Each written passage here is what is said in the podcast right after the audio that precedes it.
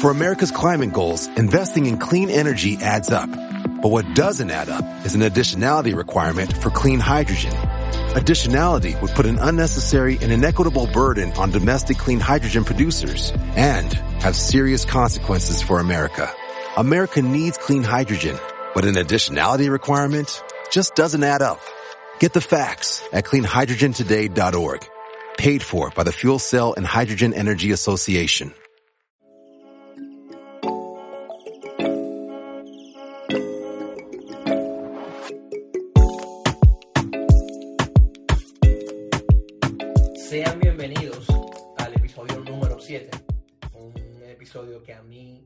Personal me apasiona, Smart City o ciudades inteligentes.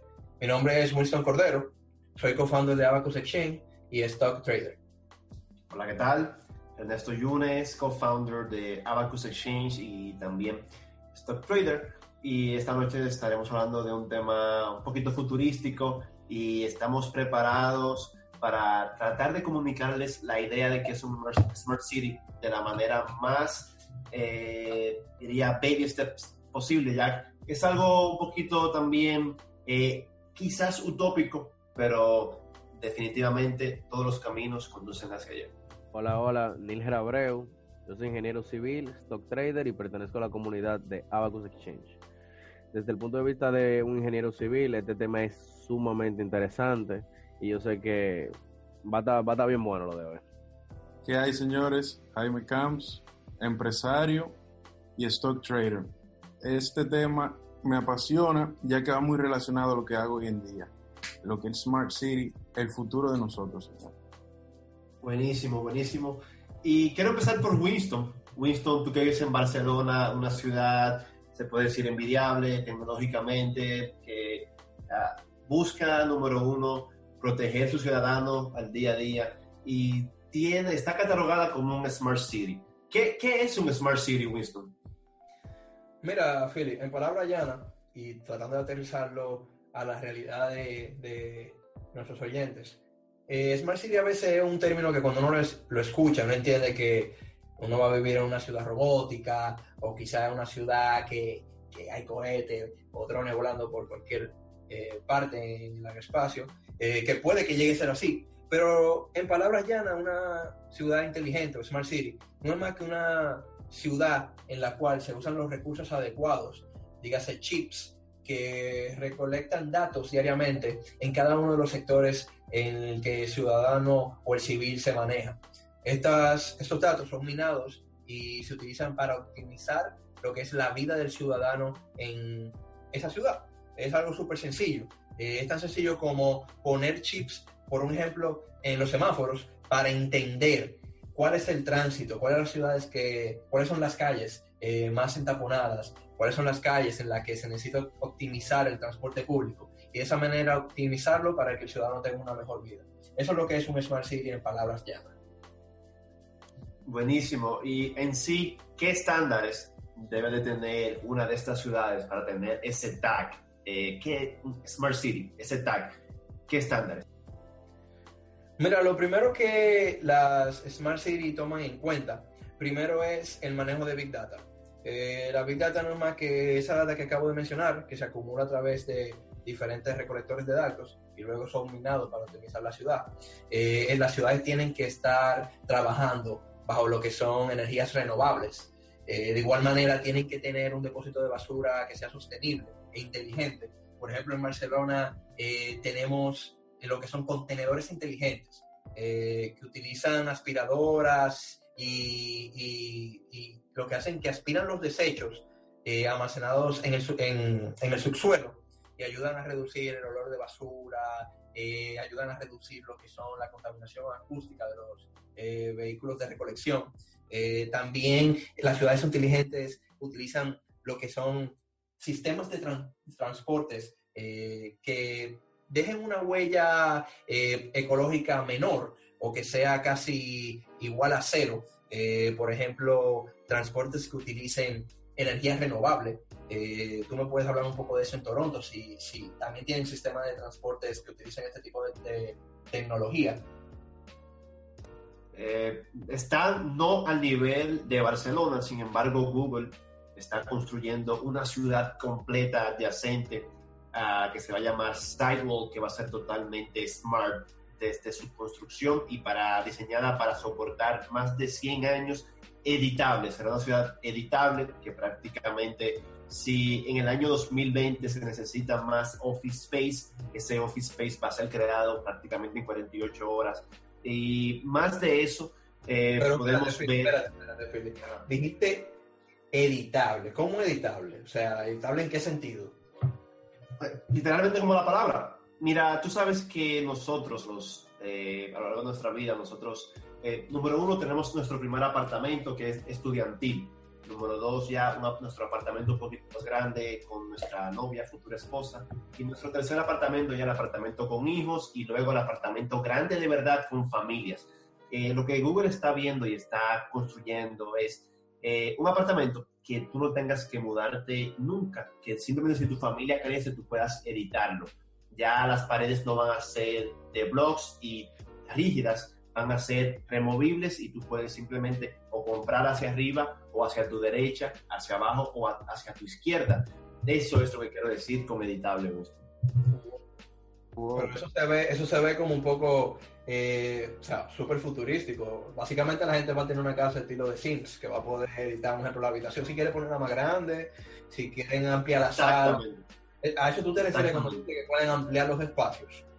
Exactamente, sí. Ampliar o minimizar. Increíble. Otro de los eh, estándares que tiene la ciudad inteligente que se pueden encontrar son sistemas de riesgo. O sea, hay, hay ciudades que tienen sensores en el suelo y ofrecen datos en vivo sobre, un ejemplo, la humedad, temperatura, la velocidad del viento, eh, cómo está eh, la presión atmosférica. Eh, eso significa que al final las Smart City, que es bueno que quede claro, están creadas para que los usuarios tengan accesibilidad a los datos. O sea, que todos los ciudadanos de una ciudad puedan acceder rápidamente a los datos que está recolectando la ciudad y aprovechar los mismos para hacer que la ciudad sea más sostenible y también que los servicios y productos se, lleguen al cliente de una manera más eficiente. Eh, eso es súper interesante. Eh, inclusive hay que tomar en cuenta lo que es el efecto de las Smart Cities en la productividad del ser humano. hemos hablado sobre la productividad en varios de nuestros podcasts. Inclusive yo diría que Smart City es el episodio 7 porque se da gracias a la llegada de tres tecnologías diferentes como son, primero, la tecnología de nuevas comunicaciones, por ejemplo, el Internet de la comunicación con el 5G. Segundo, con las nuevas formas de energía. Ya existen muchísimas formas de energía renovable, eólicas, hidráulicas, solares, que antes existían, pero gracias al adelante tecnológico hoy se pueden aprovechar de manera más eficiente. Y tercero, que creo que es lo que ha dado paso a lo que son las Smart Cities, son las nuevas formas de movilidad eh, que, permiten, obviamente, que el ciudadano se mueva más fácil. Eh, acabamos de tener un podcast sobre Uber, de cómo hay, cómo Uber apuesta a la automatización de las logísticas de transportación, a los carros autónomos y a otros servicios de transportación autónomo, incluyendo drones, que vamos a hablar de eso eh, más, adelante. Y yo quería compartir con ustedes, pasé un, un, tiempo leyendo un libro sobre la tercera revolución industrial, escrito por Jeremy Rifkin, eh, que es un sociólogo, economista, activista americano. Y en este, ellos hablaban de algo, bueno, él hablaba de algo súper interesante, y es como las Smart City eh, son la solución a el manejo de la energía y cómo nosotros guardamos, distribuimos y producimos bienes y servicios. Eh, para hablar un poco de eso, hay que hablar de algo que se llama eficiencia agregada. Y Quizá eh, al final cuando lo explique Miguel me pueda dar su opinión sobre eso. Pero eficiencia agregada no es más que, que sabemos que la energía se obtiene primero de tierras raras, de metales y de combustibles fósiles, como son el carbón, petróleo y gas natural. Y esas o estos recursos naturales se obtienen y a través de la cadena de valor nosotros los convertimos en energía. Pero para convertir en energía estas, estos recursos eh, naturales debemos de como que incorporar energía. Eso se llama, eso es eficiencia agregada. En, si lo llevamos un ejemplo, eh, eficiencia agregada es tanto la proporción del trabajo potencial y el trabajo real eh, que se debe de lograr para, para integrar un bien o servicio. Por ejemplo, eh, un ejemplo gráfico. Imagínense un león que está en África y el león persigue un, un antílope salvaje. Así mismo lo explica Jeremy Rifkin en su libro. Cuando el león mata al antílope, entre un 10% y 20% de la energía que había en el antílope, en forma de masa, se incorpora al león. Pero hay un 80% que se pierde en la conversión Se pierde, sí. esa eficiencia agregada eh, es lo que hoy en día se pierde cuando los diferentes países transforman los recursos naturales a través de la cadena de valor para convertirlo en energía. Me, me van llegando más o menos lo que yo estoy... eh, tratando- 100%. 100%. Sí, claro, claro. Miren, Después de la, de la Segunda Revolución Industrial, Estados Unidos, en el 1905 más o menos, tenía un 3%, un 3 de eficiencia agregada. O sea, señores, que Estados Unidos, del, del 100% de energía que utilizaba para convertir los recursos naturales en fuentes de energía, perdía un 97%. Y al final hay que tener claro que los recursos naturales se agotan porque no existen para siempre. En el, nom- en el 1990, Estados Unidos aumentó esta eficiencia agregada un 14% y desde entonces no ha cambiado nada. O sea que al día de hoy Estados Unidos pierde un 86% de energía eh, cuando se convierte los recursos naturales en, en- en energía. ¿Cuál ustedes creen que el país con la eficiencia agregada más alta?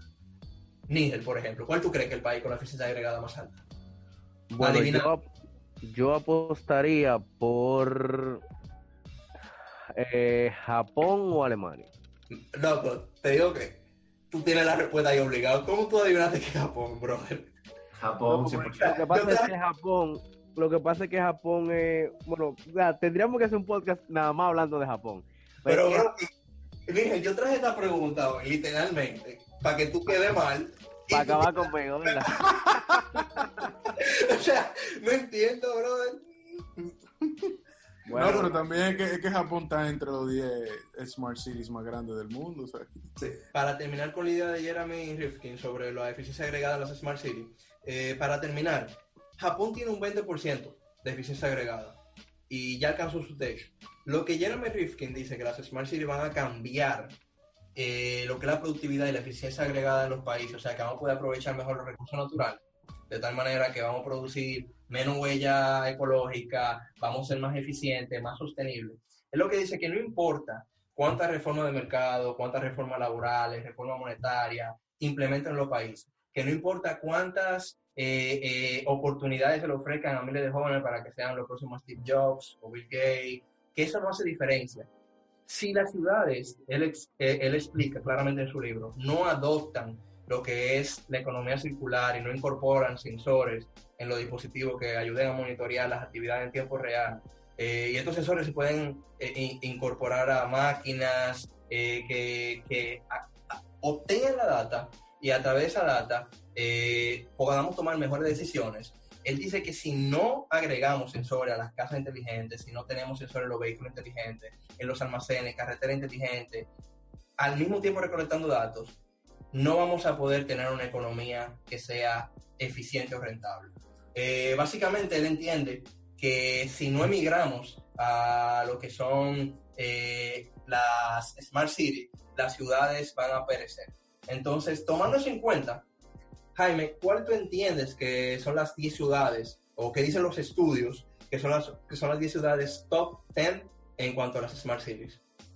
Bueno, Winston. Ciudades que me lleguen a la cabeza, por ejemplo, tenemos Nueva York, que va muy de la mano con IBM y Cisco, en el sentido, tú, tú ves toda esa pantalla cuando tú llegas, eso, eso va de la mano con lo que es Smart Cities, están colocando en sitio específico para que la gente pueda ver los news en el momento que, que tiene que ser, o sea, y, y la, ¿cómo te lo explico? Las, las noticias correspondientes de ese, de ese lugar en sí.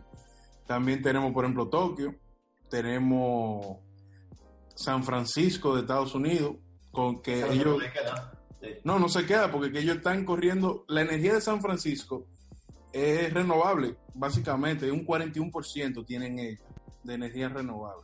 Van muy a la vanguardia. Tenemos también lo que es Londres. Londres tiene, bueno, van a ser uno de los pioneros en poner el 5G eh, gratis pa- para el público. El 5G, yo creo, si, si me, me pueden corregir, creo que lo van a lanzar ya, si no me equivoco. Una Sí. de las pruebas es allá. Final de año, sí. Sí, exactamente. Esas son una- algunas de las días que me llegan ahora mismo a la cabeza. Jaime, y tú que eres especialista en reciclaje, esa, ese es tu fuerte, ¿qué tú entiendes que estas ciudades pueden aplicar para mantenerse? Porque uno de sus pilares es que se mantengan green. ¿Qué tú Claro. Que eh, deben de adoptar para tener eso en orden? No, bueno, esa es la tendencia, Go Green, como todos lo sabemos. Pero sí, es uno de los pilares. Yo entiendo personalmente que para hacer un Smart City concreto, y esto es mi opinión personal, en base a ese pilar, que es el reciclaje, creo que ellos tienen que crear una economía circular. ¿Cómo así? Simplemente que se, la basura, como está diciendo Winston, que se procesa a través de datos, se vuelva a incorporar nuevamente en la vida de- de- del ciudadano normal. No simplemente que, por ejemplo, si no me equivoco, Sweden lo que hace es que la incinera, pero ellos tienen una demanda altísima, de, por ejemplo, del plástico. Ellos usan plástico, incineran, consumen más plástico, incineran, en vez de simplemente consumimos, reciclamos y volvemos a consumir esa materia prima del reciclaje, incorporarla a la, a la economía del país. Y así vamos reduciendo ese consumo que al final nos está abaratando todos esos desechos sólidos. O sea que yo voy, voy muy de la mano con lo que es el Go Green en los Smart Cities. Buenísimo. Y Nigel, tú que eres ingeniero civil, ¿tú entiendes que cuáles son los puntos específicos eh, que encuentras interesante en las Smart City eh, desde un punto de vista de la ingeniería? Bueno, desde ese punto de vista, para mí los más interesantes son, número uno, el transporte. Un Smart City debe, debe de tener el transporte totalmente inteligente. Dígase los semáforos, no solamente los vehículos que sean autónomos y eso, sino que los semáforos puedan coordinarse para darle paso a los carriles que estén o sea, que son más solicitados, donde haya más vehículos, que el tiempo entre un cambio de semáforo sea también eh, realizado de manera inteligente y no solamente en los días normales, tanto como los diferentes horarios como la hora pico, donde la gente está entrando y saliendo de trabajo, sino cuando hay eventos importantes en las ciudades. Pues, por ejemplo, en las principales ciudades del mundo siempre hay eventos, ya sean deportivos, ya sean que festivales, ya sean todo, todo ese tipo de eventos que atraen mucho movimiento en la ciudad, deben ser coordinados, o sea, el transporte debe ser coordinado de manera sumamente inteligente. El y si tú otro supieras punto- que, que aquí en Barcelona es así. Aquí en Barcelona hay sensores en la calle que todo el tiempo están midiendo el flujo de personas que se mueven y el flujo de automóviles. Y dependiendo, obviamente, las estaciones del año y los eventos que se hagan, se regulan los semáforos automáticamente gracias a, a la Big Data que analizan en, en esta ciudad. Exacto. Y me imagino que a eso que tú Exacto. te refieres. Sí, sí, sí. Ese, ese para mí es un punto sumamente importante desde la vista de la, de la ingeniería civil. Y el otro es la seguridad de la, de, la ciudad en sí. Por ejemplo, todos los, lo- las edificaciones de una Smart City deben tener sensores de movimiento. Las edificaciones, dígase. Bueno, voy a tratar de ser lo más llano posible. Cuando hay un movimiento sísmico, todas las edificaciones se mueven. ¿Qué, qué sucede? Las edificaciones se deben de mover, pero dentro de unos parámetros de desplazamiento ya calculados previamente. Entonces, ¿qué quiere decir esto? Que en una Smart City todas las edificaciones en todos los niveles deben tener sensores que midan esos desplazamientos, que se analice, que se recoja y se analice esa data para ver si cualquiera de esas edificaciones se movió más de la cuenta, si hay que hacerle una revisión más profunda y eso, para uno, eh, ¿tú entiendes? mantener que todas las edificaciones sean seguras. Otra cosa es, las ciudades altas, o sea, con edificaciones de gran altura, tienden a ser más vulnerables al viento que a los terremotos. El viento le hace muchísimo efecto cuando le da a los edificios. Pues tú puedes buscar este video en YouTube de edificios que se están moviendo simplemente por el viento. Entonces también esos, mismos, esos mismos dispositivos que sirven para medir los movimientos telúricos sirven para medir los movimientos de viento. Otra cosa es, si hay alguna falla en alguna edificación, ya sea por una tubería de gas, por una tubería eléctrica, por, un, por una tubería de agua que se haya roto algo, deben haber sensores que midan, que midan, o ya sea por presión o por, o por flujo eléctrico, lo que sea, que midan toda esa tubería que hay en todos esos edificios para poder, si, para poder detectar algo que te, una, alguna anomalía. Otro asunto es ya que si, por ejemplo, explota eh, un tanque o algo en un edificio, que eso se ha detectado automáticamente por todas las autoridades, que se le pueda informar a toda la población que en tal sitio sucedió tal cosa, que se le puedan dar indicaciones a la población de cómo moverse, hacia dónde dirigirse, para que no se arme un caos en la ciudad. Eso, eso son prioridades que deben tener las, las Smart Cities desde el punto de vista de la ingeniería. Philly, y, tomando ese punto que dice Níger, un ejemplo cuando hay emergencias en algunas ciudades, ¿cómo las Smart Cities están manejando los temas de emergencia en las ciudades? Bueno, número uno, van a ser muy seguras, van a ser súper casuales las emergencias, aparte de lo que es eh, de salud, pero bomberos y policías van a quedar un poquito al lado. Sin embargo, nunca va a faltar. Eh, las emergencias solamente van a ser aceptados estos que ya yo eh, mencioné previamente. Las ciudades smart, cuando estén en su máxima, ya es desarrollada máximamente, eh, no, no va a ser posible manejar físicamente un vehículo.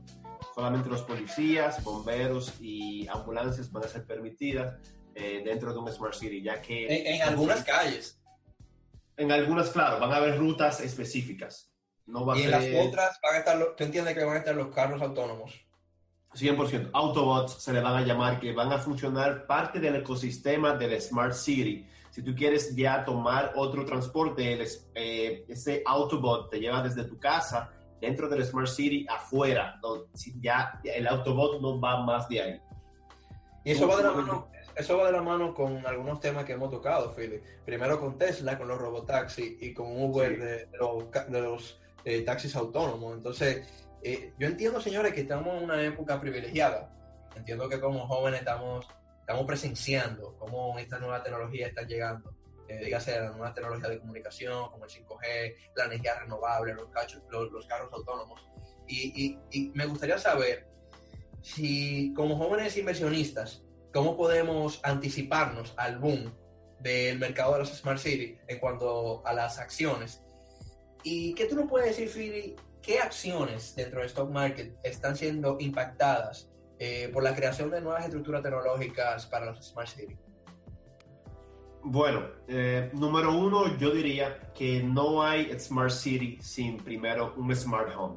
O sea, vamos a empezar desde lo básico. Eh, y yo entiendo que ahí podemos ya empezar a ver lo que es un Alexa, lo que es un Siri, lo que es el Google Home. Entonces, estas acciones que ya de por sí son, están expuestas, con lo que es Smart Home van a estar aún más expuestas porque sabemos que con Alexa tú puedes pedir Uber Eats, puedes pedir eh, por Amazon cualquier producto que se te, se termine. Y son acciones que indirectamente van a aumentar de precio según los Smart Cities eh, sigan creciendo. Entonces, por eso estas compañías tienen tan grandes valuaciones, porque, porque están en cada una de las industrias que prometen más en el futuro. Eh, pero me gusta específicamente, ya que el Smart City vas a ver prácticamente todo de ti, de tu familia me, me atrae más eh, compañías que están directamente eh, expuestas a esta. Y una de esas es Palo Alto Networks. Eh, es una compañía de cybersecurity basada en Palo Alto, como su nombre lo dice. Y para mí es sumamente importante, ya que la privacidad es un tema de primicia. Hoy en día cada vez vemos más y más quejas de los usuarios. Sin embargo, Palo Alto Networks está ahí para protegernos y asegurarnos que nuestra información siempre se mantenga eh, encriptada, porque obviamente aunque SiteWalks de, desarrollo una Smart City, no quiere decir que Apple no va a estar permitida adentro, no quiere decir que Alexa no puede estar conectado. Aunque tú vivas en una ciudad de Sidewalk, que es la parte de Google, donde van a construir ellos ciudades de Google, o sea, como un Google City, pero obviamente ellos van a permitir que tú tengas Alexa en tu casa. Entonces, para que todas esas comunicaciones se mantengan seguras, Palo Alto Networks está ahí para, para asegurarnos esta, esta garantía. Este tema de Smart City es un tema súper extenso y, muy interesante. ¿Qué tal si en las próximas semanas tenemos otra parte? Eh, no hemos terminado por hoy, Pero si ustedes Acabamos entrando solamente. Acabamos de entrar a lo que es el tema. Buenísimo, buenísimo. Claro, claro, es un tema Claro. súper amplio, deberíamos volver a tocarlo en un par de semanas. Claro que sí. Y a ti, Jaime. que Winston, que te apasiona ese tema. Te apasiona. No, sí, eso es que yo, yo tengo dándome cuenta. eh, Si te dejamos, le da dos Que horas. sí, que sí, que, que también me gusta demasiado hablar de tecnología. Y, y, y fundiendo así que con, con, con las Smart Cities, yo estaba viendo pues, eh, que ya para el 2030, eh, las ciudades de los países más desarrollados ya todas van a ser totalmente inteligentes. Y yo creo que el verdadero poder ahí es que yace, porque cuando podamos tener acceso, o digamos un acceso transparente a todos los datos económicos que fluyen eh, a través del mundo, porque todas las ciudades van a estar interconectadas, es lo que va a dar paso a la economía circular, entiendo yo. Ustedes entienden que lo que es las Smart Cities dan paso a un apoyo entre países eh, que no se había visto antes. Ustedes entienden que va a dar paso a un network donde veamos países colaborando como Alemania y, y Estados Unidos, quizá Estados Unidos y China. ¿Ustedes entienden que se va a dar? Definitivamente, de- sí, porque ya colaboran, esto lo haría más, más, más orgánico, incluso tal vez más transparente, definitivamente, definitivamente. Buenísimo. Philip, ¿cuáles tú consideras que son las oportunidades de inversión hoy en acciones específicas? Que tú me digas, mira, Winston, si yo hoy fuera a comprar acciones, o si ya tú compraste acciones eh, que tengan que ver directamente con Smart City, ¿cuáles son? Y top 3 y por qué esas tres. Google, porque no solo Google ya está en Smart Homes, que va a ser la base de nuestra Smart City, por lo que expliqué anteriormente, sino porque tiene toda una división, se llama Sidewalk Labs, dedicada a construir Smart Cities eh, alrededor del mundo. Por ejemplo, aquí en Toronto, ellos compraron el mismo tamaño de Toronto, pero despoblado, adyacente a la ciudad de Toronto, para crear un nuevo Toronto. Eh, tú me estás relajando. Sí. La idea de Sidewalks es, bueno, actualmente hay 37 mil vehículos privados en Toronto y 8 tranvía, eh, las líneas del metro, de más de 25 kilómetros en líneas de metro. Ellos quieren reducir todo esto, solamente Winston, no, a que no me dices el número, de todos esos datos que yo te dije, adivina cuánto quieren ellos eh, bajarlo. Ok. Yo diría que ellos quieren reducirlo un 60%. un 5%. 5% quieren disminuirlo. Y es un proyecto súper ambicioso. Ya abre para el público en el 2020 la primera etapa. Son tres etapas. Y aparte de que va a ser algo lindísimo porque es frente a un lago, la prioridad va a ser seguridad para el ciudadano y que sea sumamente moderno. Y es ahí donde la teoría de lo editable se va a poner en práctica. De Eso te habla de productividad, te habla de productividad, ya que eh, 37 mil vehículos para mover una ciudad entera versus solamente 1.400. ¿Por qué? Porque estos 1.400, cuando Jaime se va de su trabajo eh, a la casa, el carro se, queda detenido por periodos de tiempo larguísimos. Sin embargo, ese mismo carro puede salir a llevar a, a- a Miguel, a Nilge, a Winston, Philly, etcétera, y se mantiene siempre siendo productivo. Excelente, excelente.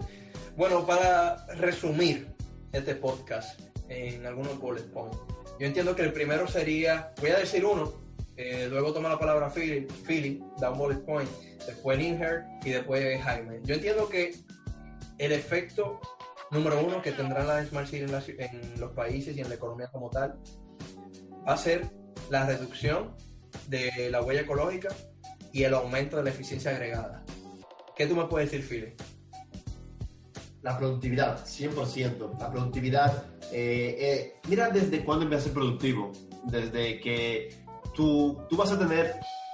O sea, tu casa va a estar conectada con el internet, ¿correcto? Entonces, cuando tu casa va a calcular qué tiempo te toma desde que tú te ce- cepillas los, los dientes en tu baño hasta tomar un carro. Si eso siempre te toma a veraje por los últimos seis meses, tres minutos, tú vas a tener en tres minutos exactos un robo, un taxi bot esperándote debajo de tu casa. Tú vas a esperar cero tiempo en, en, en ese, en ese pedazo de espera, que uno espera ahora, ahora mismo tres minutos esperando un Uber o un taxi. Entonces, si tú calculas tres minutos al día, dos veces que tú haces eso para ir y volver a tu casa, son seis minutos al día. Semanalmente, son cinco veces, son 30 minutos al día, media hora a la semana. Tú, tú lanzas eso a 10 años y lo lanzas macroeconómicamente. Tú tienes entonces millones de personas diariamente ahorrándose 6 minutos que pueden llegar a ser incluso 5% más eficiente a la hora de sentarse en su oficina a hacer su, su trabajo laboral. Que también Ojo, se- ojo. Tomando en cuenta que solamente estamos midiendo los minutos que, Sí, en, en eso, solo eso. En solo eso. que se van a ahorrar cocinando, eh, entre otras cosas. O sea, va a ser un cambio radical. Níger, dime, eh, ¿cuál es el cambio número uno que entiendes que las Smart City van a tener en la economía mundial? Bueno, uno de esos cambios, aparte de lo que ya han dicho, es la seguridad y la organización. O sea, las Smart City van a ser extremadamente seguras, que e- es un problema, bueno, en los países desarrollados no tanto, pero en los países en desarrollo, como es República Dominicana, aunque no se vea una Smart City, sí se ve que la seguridad es un gran problema. Sin embargo, ya en las Smart City, como van a haber cámaras en todos lados, o sea, no va a poder pasar prácticamente nada sin que las autoridades se puedan enterar. Y Ojo, que yo también diría que ya hay cámaras, que ya hay cámaras en todos lados, en las ciudades más grandes, y que ya eso se utiliza hoy en día.